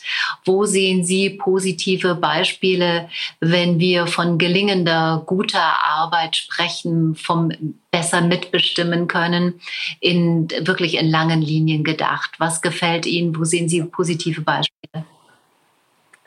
Also in allen Demokratien, die ich auch übrigens als europäischer Präsident aller Industriegewerkschaften beobachten kann, gibt es irgendeine Variante von Partizipation. Sehr unterschiedliches Niveau, sehr unterschiedliche Qualität. Aber die, der Anspruch der Arbeitnehmerinnen und Arbeitnehmer in irgendeiner Form sozusagen nicht nur bezahlt zu werden für ihre Arbeit, sondern mitzuwirken, findet in irgendeiner Form äh, statt. Allerdings zu sehr, sehr unterschiedlicher Qualität. Und der Maßstab, und da muss man auch traditionell bleiben, sind verbriefte Rechte. Wenn es keine verbrieften Rechte gibt, das heißt zum Beispiel, ist es ja das Betriebsverfassungsgesetz in Deutschland, also Dinge, auf die man sich abstützen kann, die übrigens in der Regel nicht dazu führen, dass man jeden Tag mit dem Gesetz durch den Betrieb läuft, aber das ist verbrieft und damit die Grundlage. Und man kann höherwertige und ähm, offenere Formen der, der, der äh, Sozialpartnerschaft äh, dann entwickeln. Wenn man diese verbrieften Rechte nicht hat, und das können wir selbst in Deutschland sehen, da wo wir keine Betriebsräte haben etc., ich habe darüber schon gesprochen, dann rutscht das weg. Das heißt, es gibt ein Gesetz, Skandinavien finden wir das in Österreich, da wo sehr starke, auch staatlich konditionierte Rahmen gesetzt werden, finden sich Gewerkschaften oder auch Arbeitnehmergruppen, die dann auf diesem, auf diesem Schutzbasis, auf dieser Rechtebasis agieren können. Da, wo wir das nicht haben, wird jede Krise, wird jede Auseinandersetzung, die es gibt in der, in der Wirtschaft, immer härter und immer zulasten der Arbeitnehmerinnen und Arbeitnehmer ausgehen. Ich selber bin ja auch griechischer, mit griechischer Abstimmung, Abstammung. Und wenn man sich die Griechenland-Krise ansieht und äh, hineinschaut, was das mit der Arbeitswelt in Griechenland gemacht hat, dann kann man das sehr schön ablesen. Am Ende des Tages sind natürlich die Krisenlasten in der ganzen Gesellschaft angekommen. Aber dort, wo die Arbeitnehmerinnen und Arbeitnehmer schutzlos ausgeliefert waren, das war da weitgehend der Fall, ist sozusagen massiv äh, Rechte und natürlich auch Lebens- und Arbeitsbedingungen verändert worden. Also ein Gesetz gibt es, nämlich dass es Gesetze geben muss.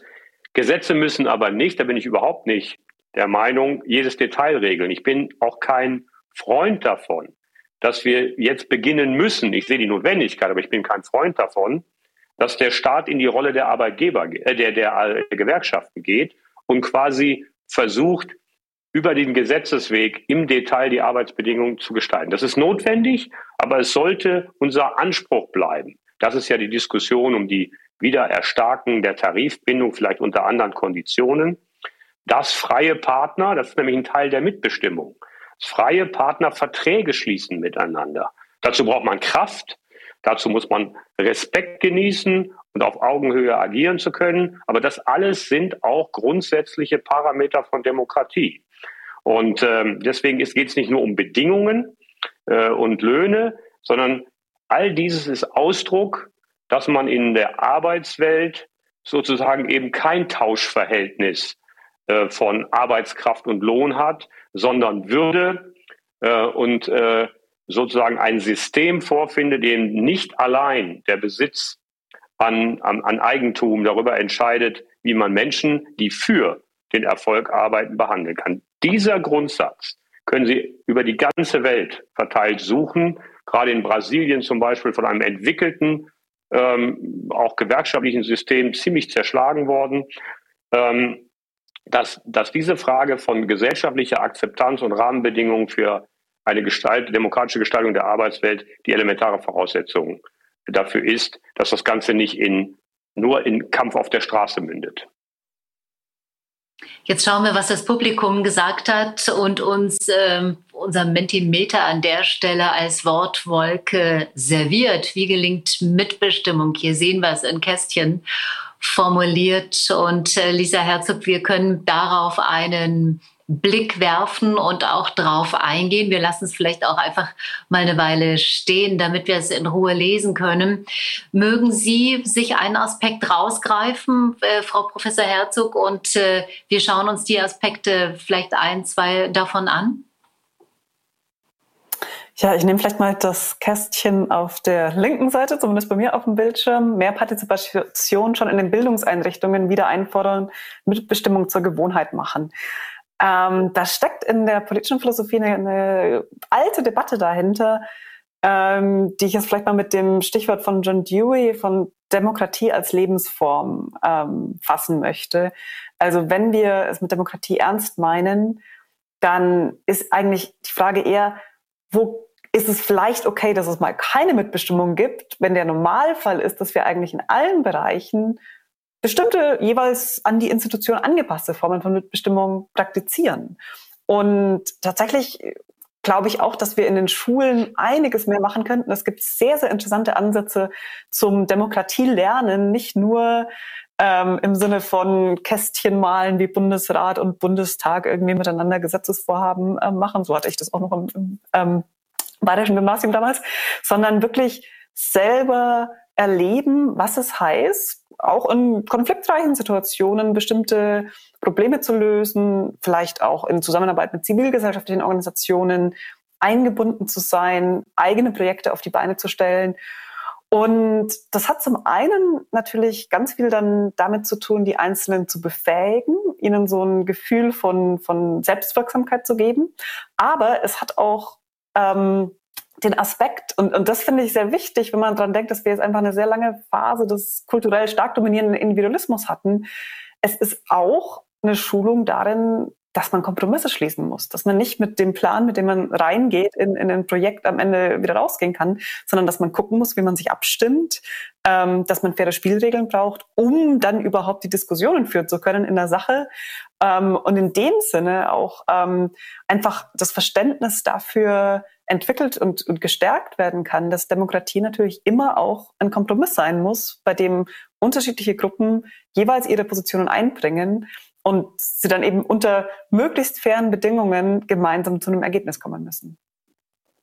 Michael Vassiliades, mögen Sie sich auch an der Stelle eine, einen Input äh, herauspicken und äh, ihn aufgreifen? Ja, ich, ich habe mehrere gelesen, die eigentlich einen Sachkontext bedienen, nämlich die Frage, dass man zunächst einmal äh, Respekt und äh, Anerkennung und Wertschätzung gegenüber denjenigen auch wiederfinden muss, vorfinden muss im Unternehmen, denen man dann demokratische äh, Aufgaben zuweisen will. Ich glaube, dass diese Frage von Respekt und Anerkennung des Menschen, nicht nur der Arbeitsleistung, äh, gerade bei gut ausgebildeten Leuten äh, einen ganz hohen Punkt hat, äh, einen ganz hohen Stellenwert hat. Und dass viele Unternehmen, gerade wenn sie unter Druck stehen, gerade wenn sie, ich muss noch nicht mal als Krise sein, es kann einfach der Kampf um Erfolg sein und um Liefertreue und was da alles eine Rolle spielt, dass sie sehr häufig zwar darüber reden, aber es dann im Alltag nicht gewährleisten. Und wenn dann Systeme von Mitbestimmung nicht funktionieren oder gar nicht da sind, dann ist das immer und immer wieder Druck auf den Einzelnen. Die ganzen Burnout-Zahlen, die wir haben, sind ja meistens nicht dadurch äh, äh, entstanden, dass die Leute wirklich am Band, wie wir eingangs gesagt haben, so eine schnelle Taktzahl haben, dass sie nicht mehr nachkommen, sondern es ist im Prinzip genau dieses Konzert von fehlender Wertschätzung, Überforderung und äh, eben fehlender äh, Team- und kollektiver äh, Beratung. Ich glaube, es ist so offensichtlich, dass in einer modernen, entwickelten Gesellschaft ähm, die Mitbestimmung oder die Selbstbestimmung in der Mitbestimmung, dass soziale Systeme wie Unternehmen eigentlich genau denselben hohen Gestaltungsanspruch erwarten können, wie es die Digitalisierung in der Technik oder wie es High-End-Technikanwendungen für Ingenieure darstellen. Und ich glaube, darin steckt unglaublich viel. Wenn wir es schaffen, Führung, und das geht, glaube ich, nur, indem man eben auch verschiedene Kräfte im Unternehmen wirken lässt und Mitbestimmung hat. Wenn wir die Führung und die Freiset dazu bringen, die Freisetzung von Potenzialen und von Motivation und Beteiligung wirklich nach vorne zu bringen und nicht nur in komplizierten Systemen zu zelebrieren, dann steckt so viel an Qualität da drin gegenüber hierarchischen Systemen und auch brutalen kapitalistischen Systemen, wie wir sie auch finden, wo sozusagen ganz harte Gesetze gelten, dass das wirklich für die Zukunft unseres Landes eins der wesentlichen Qualitätselemente sein kann. Wir vergeuden dieses Potenzial im Moment mit einer sehr, sehr oberflächlichen Debatte.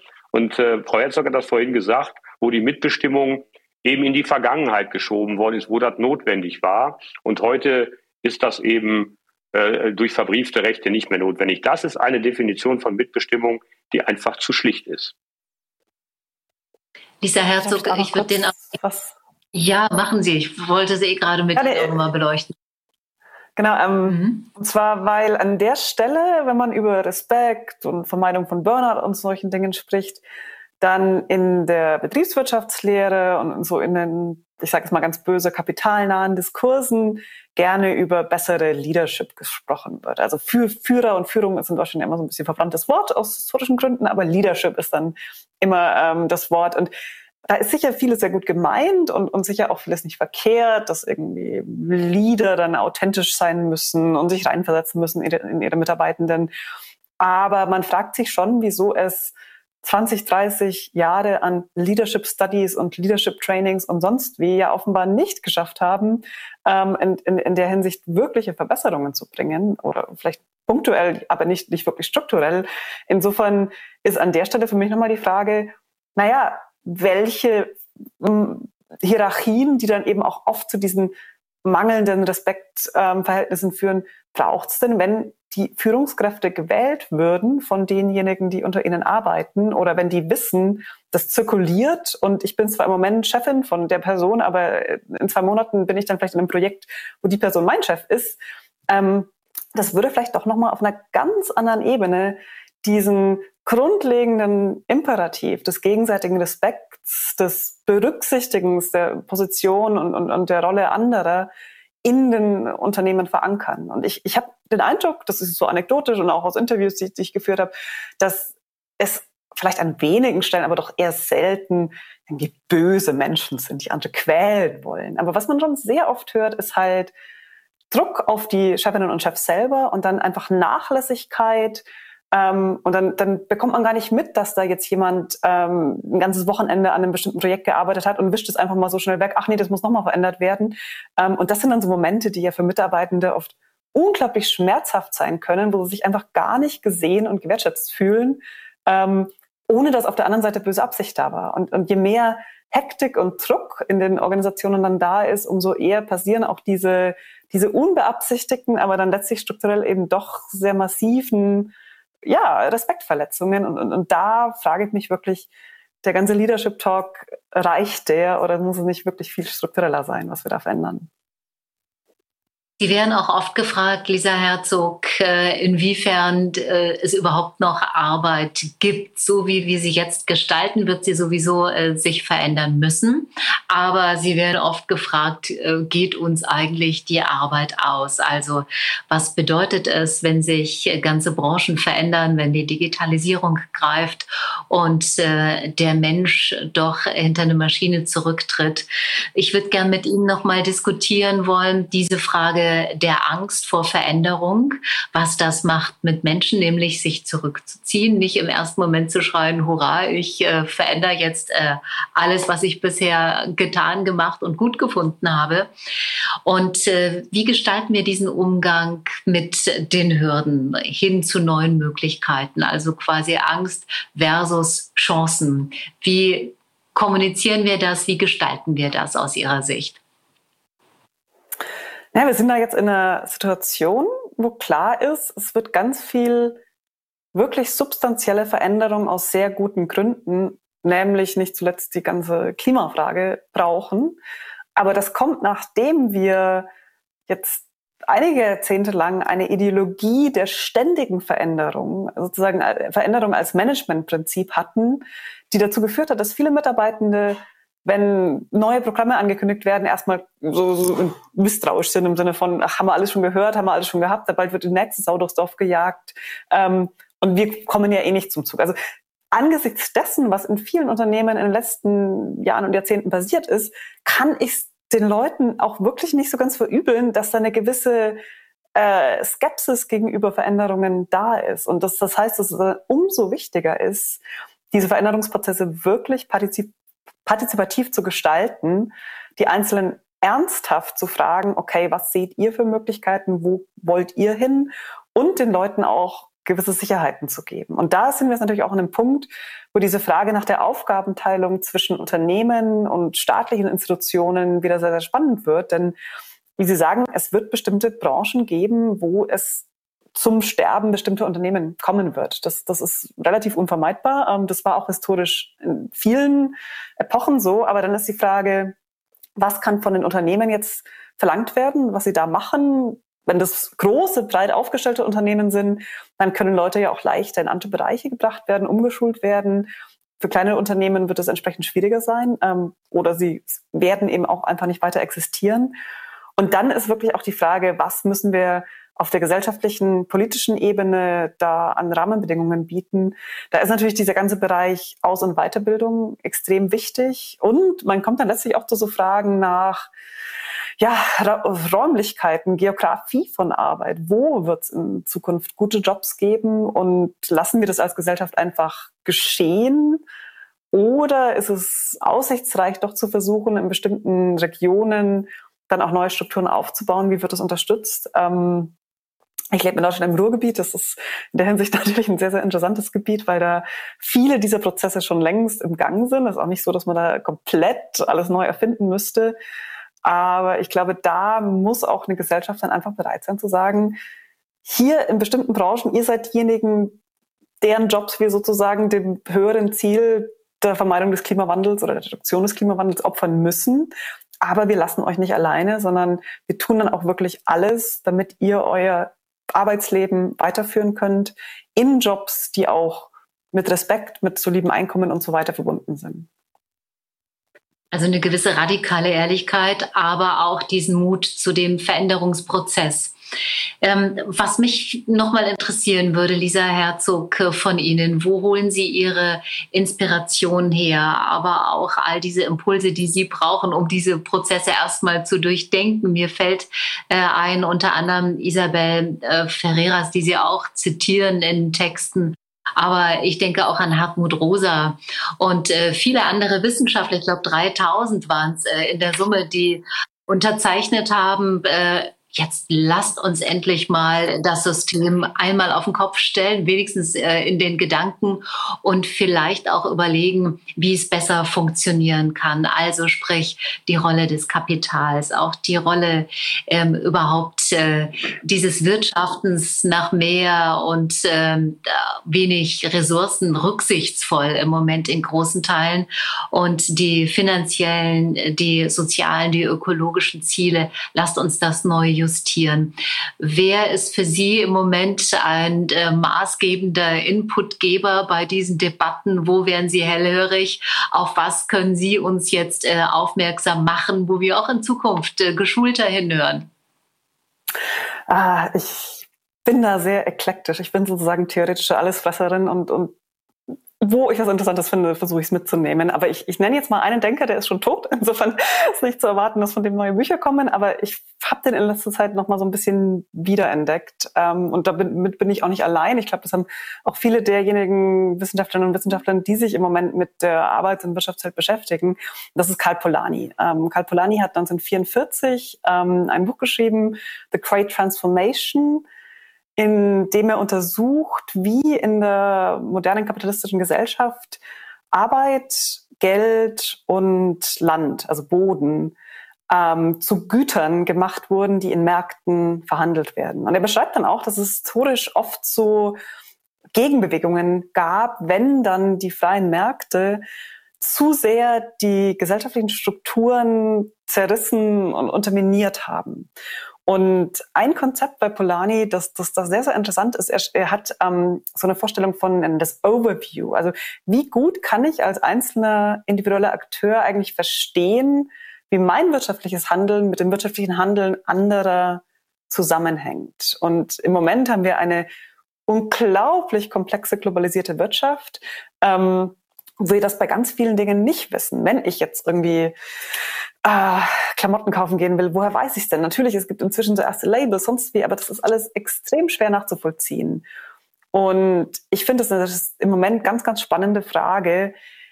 Woher kann der Impuls für so eine Gegenbewegung gegen diese ja, Gesellschaften zerreißenden Marktkräfte kommen?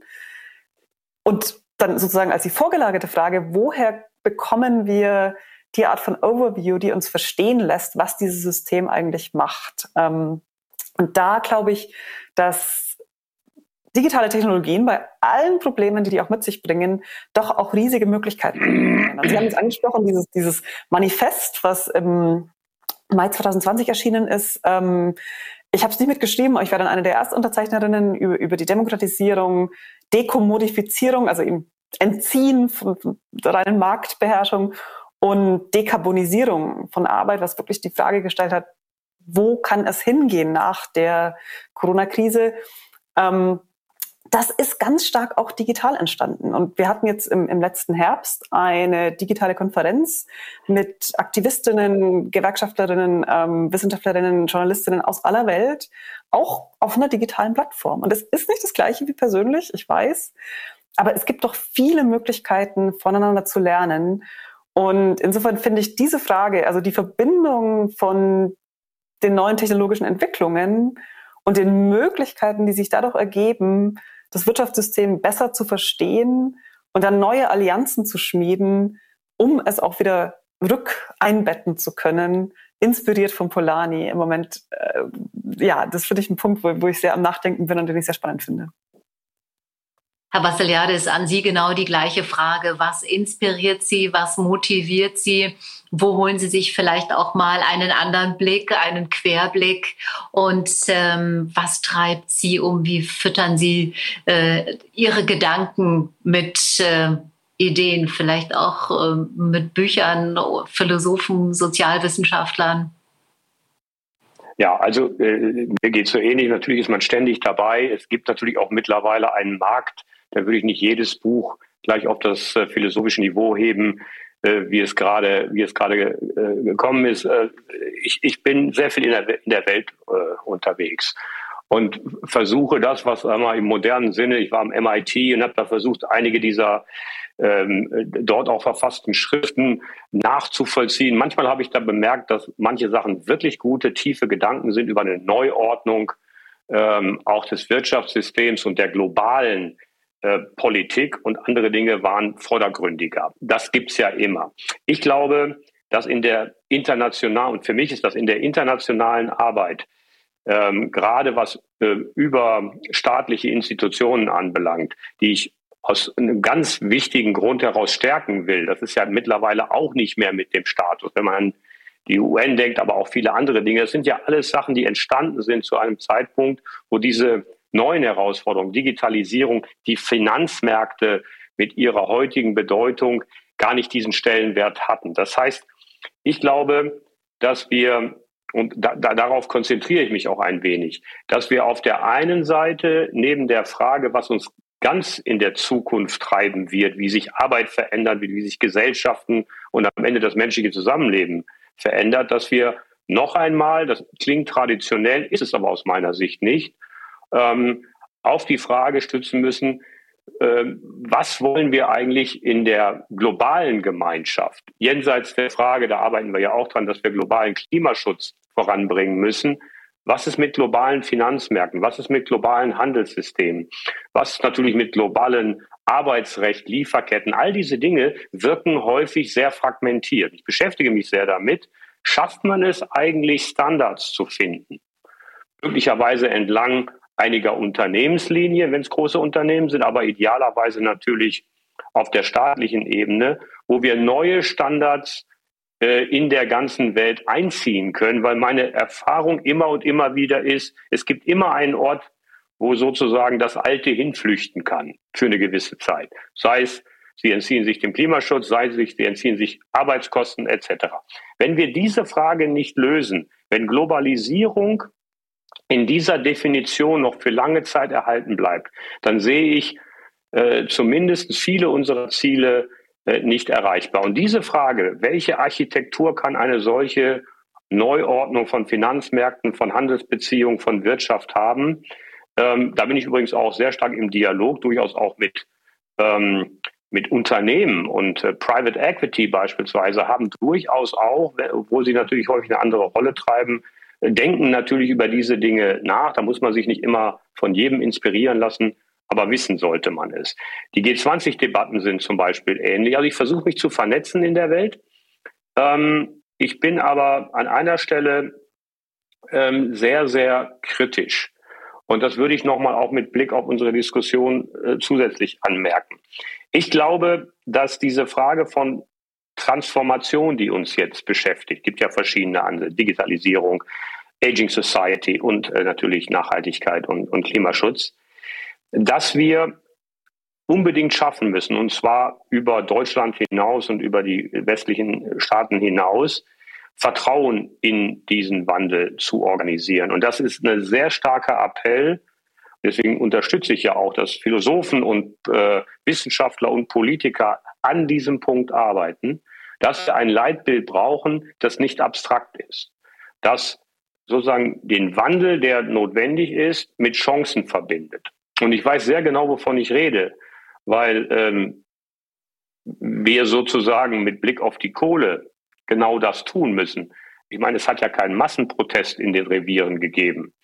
Warum nicht? Natürlich, weil der Staat sich engagiert wird, natürlich, weil es dort äh, zumindest Unterstützung gegeben kann, aber vor allen Dingen auch, weil diejenigen, in dem Fall Unternehmensleitungen und Gewerkschaften, die am Ende sich vor die Mannschaften stellen und als Person und als Idee sozusagen Vertrauen vermitteln, dass in einer Zukunft, auch wenn sie nicht mehr dort ist, in den Tätigkeiten, in den Branchen, in denen wir heute ähm, äh, aktiv sind, dass es aber eine Zukunft für die Leute gibt. Und diese Frage, ähm, ist man bereit, das jenseits nur von Geld zu denken, sondern die Verantwortung und das Versprechen zu geben, äh, dass man sich um jeden Einzelnen kümmert. Äh, das ist mir manchmal ein bisschen zu abstrakt und das ist jetzt nicht Ihre Frage gewesen, das weiß ich. Aber bei all der Suche nach neuen Modellen müssen wir dabei bleiben, dass im Wandel jeder Einzelne das Recht hat, dass die Eliten, die den Wandel programmieren, beantworten, was aus den Leuten wird. Und zwar aus jedem Einzelnen. Das kann nicht abstrakt sein, das kann nicht generell sein, sondern das muss konkret sein. Und das ist ein ziemlicher Anspruch. Und deshalb glaube ich, diese Fragen ähm, muss man in den Mittelpunkt der weiteren Diskussion stellen. Also wo bleibt jeder Einzelne, Lisa Herzog, ähm, jeden Einzelnen auch mitnehmen in dieser Debatte? Wir haben von Ihnen gehört, wie Sie sich Impulse holen für das Denken ohne Geländer, um einmal äh, Hannah Arendt zu zitieren. Aber vielleicht blicken wir noch einmal zur Motivation. Wie fühlen Sie sich motiviert und wie motivieren Sie andere, in dem Fall vielleicht Ihre Studierenden, ähm, auch äh, ja ohne Geländer im Kopf zu denken und äh, vielleicht auch völlig neue Dinge zu entwickeln?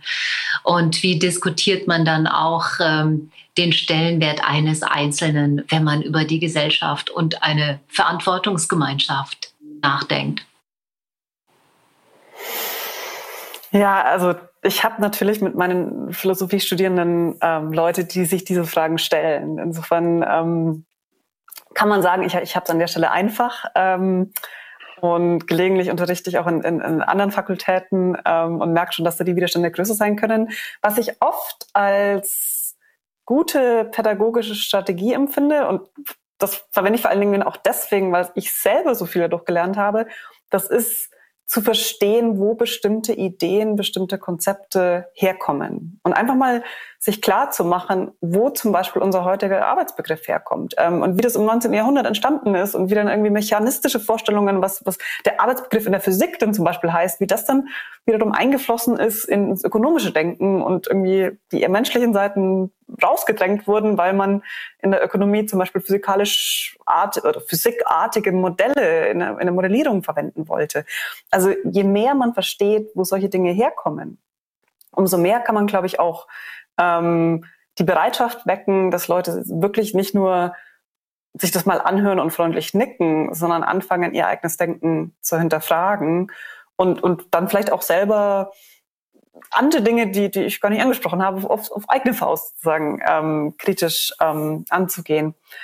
Und ich, ich meine, es ist einerseits richtig, dass wir, dass wir ganz neue Visionen brauchen und so. Und ähm, andererseits glaube ich, dass wir unglaublich viel auch aus der Vergangenheit lernen können. Und zwar deswegen, weil tatsächlich, was die Mitbestimmung angeht und was auch ähm, die, die, die Rolle von organisierter Arbeit angeht, ähm, es Phasen gab, in denen das schon besser war. Und die, insofern ist, die, ist sozusagen die Aufgabe nicht, das Rad komplett neu zu erfinden, sondern diese alten Formen für die Gegenwart neu zu finden. Und was ich da bei den Studierenden schon auch spüre, das ist, dass eine ganz große ja, Müdigkeit gegenüber all diesem kompetitiven Individualismus da ist, der jetzt sehr lange gepredigt wurde, wo es eben immer nur wie vorhin das auch schon angesprochen wurde, um, so um einzelnen Erfolg und den einzelnen Marktwert und so geht, das, das kaufen die nicht mehr. Und insofern ist wirklich die Frage, was kommt als nächstes und was können wir da auch irgendwie aus der Vergangenheit mitnehmen? Und letzter Punkt, ähm, wenn wir das wirklich ernst meinen, dann müssen wir am Ende auch Verteilungsfragen stellen. Und ich meine jetzt gerade bei dieser Debatte, wie kann die Politik auch jede, Einzel jede und jeden Einzelnen mitnehmen, am Ende wird es auch um Geld gehen und dann wird es auch um die Frage gehen, wer sind die Gewinner und wer sind die Verlierer. Und wenn wir mitnehmen, wirklich ernst meinen, ist auch die Frage, wer trägt da welche Steuerlasten bei dem Ganzen. Und insofern her mit der Erbschaftssteuer, her mit ähm, dem Grundkapital für, für alle 18-Jährigen und her mit äh, gut geförderten Weiterbildungsmöglichkeiten. Ähm, und ich glaube, es gibt durchaus privilegierte Teile unserer, Bevölker unserer Bevölkerung in Deutschland, die da problemlos auch noch mehr davon mittragen können. Herr Vassiliades, so langsam rufen wir uns ein in die Schlussrunde an dieser Stelle. Ähm, Ihr Schlusswort an dieser Stelle, Dieser Herzog hat uns eigentlich schon den, den, die Tür geöffnet dafür und vielleicht noch ein Zitat, wer teilnehmen will, der braucht auch erstmal Teilhabe. Von Ihnen äh, kamen heute auch viele Aspekte, die in diese Richtung äh, gingen, mit Blick auf äh, auch prekäre Beschäftigung, also erstmal den Keller aufräumen, um dann nachzudenken, wie strukturieren wir die anderen Stockwerke obendrauf und wie denkt man vielleicht auch über ein neues Dachgeschoss nach. Ihr Schlusswort zu unserem Thema und vielleicht auch nochmal reflektierend, was wir bekommen haben heute von unseren Gästen, die äh, ihren Input geliefert haben in der Umfrage. Ja, also äh, ich will mich mal mit dem anderen Ende, nicht im Keller, sondern im Dachgeschoss befassen, was wir finden können und wir sollten danach suchen. Wir finden natürlich auch ganz, ganz viele sehr, sehr innovative Arbeitsplätze. Leute, die in ihren Unternehmen, in ihren Produkten, aber auch mit Blick auf unser Thema von heute, nämlich Selbstbestimmung und äh, Respekt, sich äh, einen Raum erkämpfen. Ich bin ja und komme ja aus der Chemie, auch persönlich. Und da ist mittlerweile ein wirklich bebendes Interesse auch äh, unserer Mitglieder, nicht nur als Laborant und als Chemiker an irgendetwas an Innovationen zu arbeiten, sondern an besseren Produkten, an naturverträglichen Produkten. Also die laden sich neu auf und das kommt natürlich auch zu neuen Reibereien mit Management, die das nicht zulässt, etc. Das heißt, es gibt was Neues, Inspirierendes. Äh, das muss man nicht nur, man muss es auch mit aller Ernsthaftigkeit und mit Blick auf die Ernsthaftigkeit der ökologischen Herausforderungen beschweren, äh, um diese Ernsthaftigkeit zu unterstreichen. Aber es gibt natürlich auch Freiraum für neue Ideen und Innovationen. Das passiert ja an vielen, vielen Stellen. Und das ist etwas Fantastisches. Ich glaube, dass wir beides, was wir heute Abend diskutiert haben, nämlich das Keller aufräumen, beziehungsweise der Kampf gegen sehr, sehr ernste, sehr prekäre und wie ich finde, manchmal skandalöse Bedingungen in der Arbeitswelt. Das müssen wir machen. Das gehört nicht nach Deutschland und dazu muss man sich committen. Da kommen Verteilungsfragen, das ist angesprochen von Frau Herzog. Und ich sage mal, diese Gesellschaft hat wirklich Ressourcenverteilungsfragen aufzurufen, äh, weil das, was entstanden ist über die Jahrzehnte an ähm, Verteilungsspread, ist gigantisch. Also da geht was. Und dass wir uns dann aber auch mit dem gleichen Selbstbewusstsein, denn das ist nämlich das Ergebnis und der Erfolg auch von Mitbestimmung, der Erfolg sozialdemokratischer Politik, von Teilhabepolitik, dass wir eben genauso finden und wir sollten drüber reden, dass wir auch Arbeitsplätze, Arbeitnehmerinnen und Arbeitnehmer und Unternehmen haben, in denen das Ganze wirklich gut funktioniert. Nicht nur im globalen äh, Vergleich, sondern auch in einem sehr politischen und von mir aus auch philosophischen Sinne, wo man dran anknüpfen kann. Wir haben eben mittlerweile alle Qualitätslevel, aber die Referenz sollten natürlich die guten Beispiele sein. Ähm, das haben wir erstritten, das haben wir erkämpft. Da war nicht immer die Zeit für das weiterzuentwickeln, aber Geschichte endet nie. Und deshalb glaube ich, wenn wir es schaffen, aus dem Wandel, aus der Transformation, aus dem gestiegenen Bildungsniveau bei all den Aufgaben, die es gilt, eben äh, zu gestalten bei Verzerrungen in der Gesellschaft, sich auch an der Qualitätsschiene weiter äh, zu engagieren. Das ist auch eine Aufgabe äh, und Rede sozusagen auch mit mir selbst, nämlich äh, für die Gewerkschaften. Dann ist das auch etwas Inspirierendes, wo man Qualität von Arbeit, wo man den entstehende Veränderungen am Arbeitsmarkt dazu nutzen kann, auch die Demokratisierung in der Arbeitswelt vielleicht mit neuen Formen wieder zu stärken. Vielen Dank an der Stelle. Lisa Herzog, über die Rettung der Arbeit haben wir heute viel nachgedacht mit Ihnen. Sie haben nachgedacht, Rettung der Arbeit, nämlich vor Ungleichheit und Ungerechtigkeit. Ihr Schlusswort heute zu unserem Podium und ähm, vielleicht mögen Sie es einleiten mit den Worten mehr Mitbestimmung, mehr Demokratisierung. Auf dem Gebiet kann uns gelingen, wenn Da werde ich jetzt doch die Philosophin raushängen lassen hier. Ich glaube, wir müssen unser Denken verändern darüber, was Arbeit eigentlich sein kann.